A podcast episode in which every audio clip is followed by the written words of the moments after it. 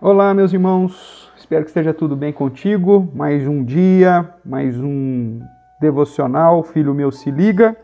Estamos aqui, Provérbios capítulo 10, na sequência aí do verso a verso. Hoje nós leremos o verso de número 11, nessa comparação entre o justo e o perverso. Diz assim: A boca do justo é manancial de vida, mas na boca dos perversos mora a violência.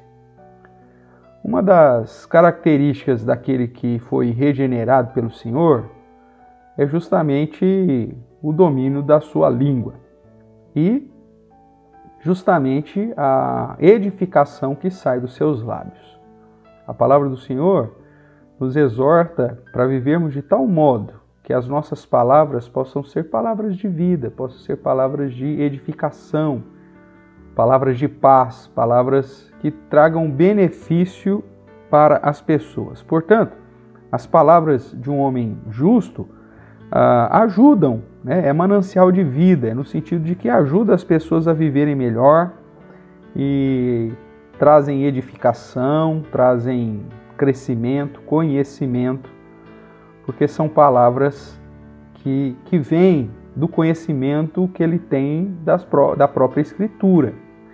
São palavras de vida, porque são palavras uh, ditas debaixo da influência que esse homem justo recebeu da sabedoria que vem do Senhor. São manancial de vida, é, porque tais palavras acabam conduzindo as pessoas a entender o propósito da vida, a temer a Deus, a buscar conhecer mais das Escrituras e, consequentemente, viver uma vida na presença do Senhor.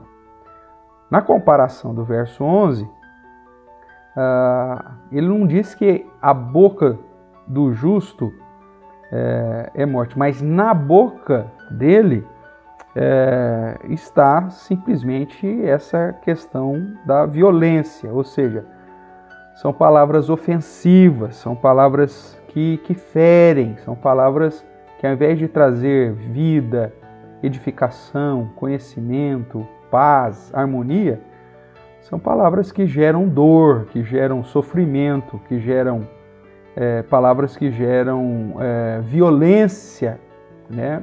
Pra, para os seus ouvintes. Logo, o que se espera de um crente, o que se espera de um justo, é que os seus lábios possa ser de fato fonte de palavras de edificação, palavras de vida, palavras de ensinamento, de instrução, palavras de sabedoria, palavras que conduzam aos ouvintes a temer e amar ao Senhor que você possa estar atento de como que você está usando a sua boca e principalmente as palavras que saem dela, que nós possamos policiar a nossa boca de modo que possamos ser essa fonte, esse manancial de vida para aqueles que estão perto de nós e para as pessoas que Deus permite estar diante de nós.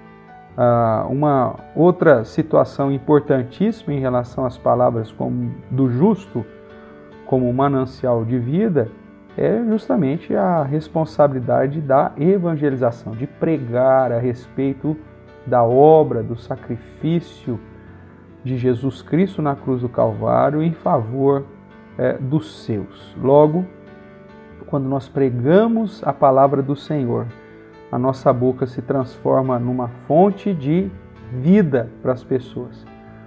Não existe nenhuma outra solução para o homem pecador senão a palavra, o Evangelho de Jesus. E nós, uma vez que já fomos justificados em Cristo, temos a obrigação né? e, ao mesmo tempo, o grande privilégio de poder anunciar as boas novas de salvação. Não existe fonte melhor de vida para todo e qualquer ouvinte.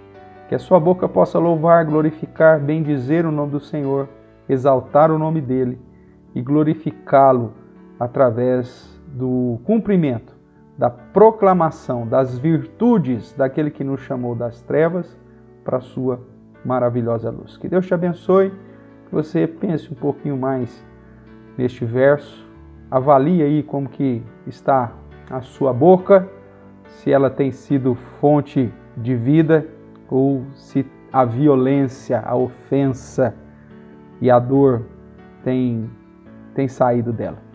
Que Deus te abençoe e que você seja cada dia mais um servo e uma serva fiel ao nosso Deus. Um abraço, fica com Deus e até nosso próximo devocional. Filho meu, se liga. Tchau, tchau.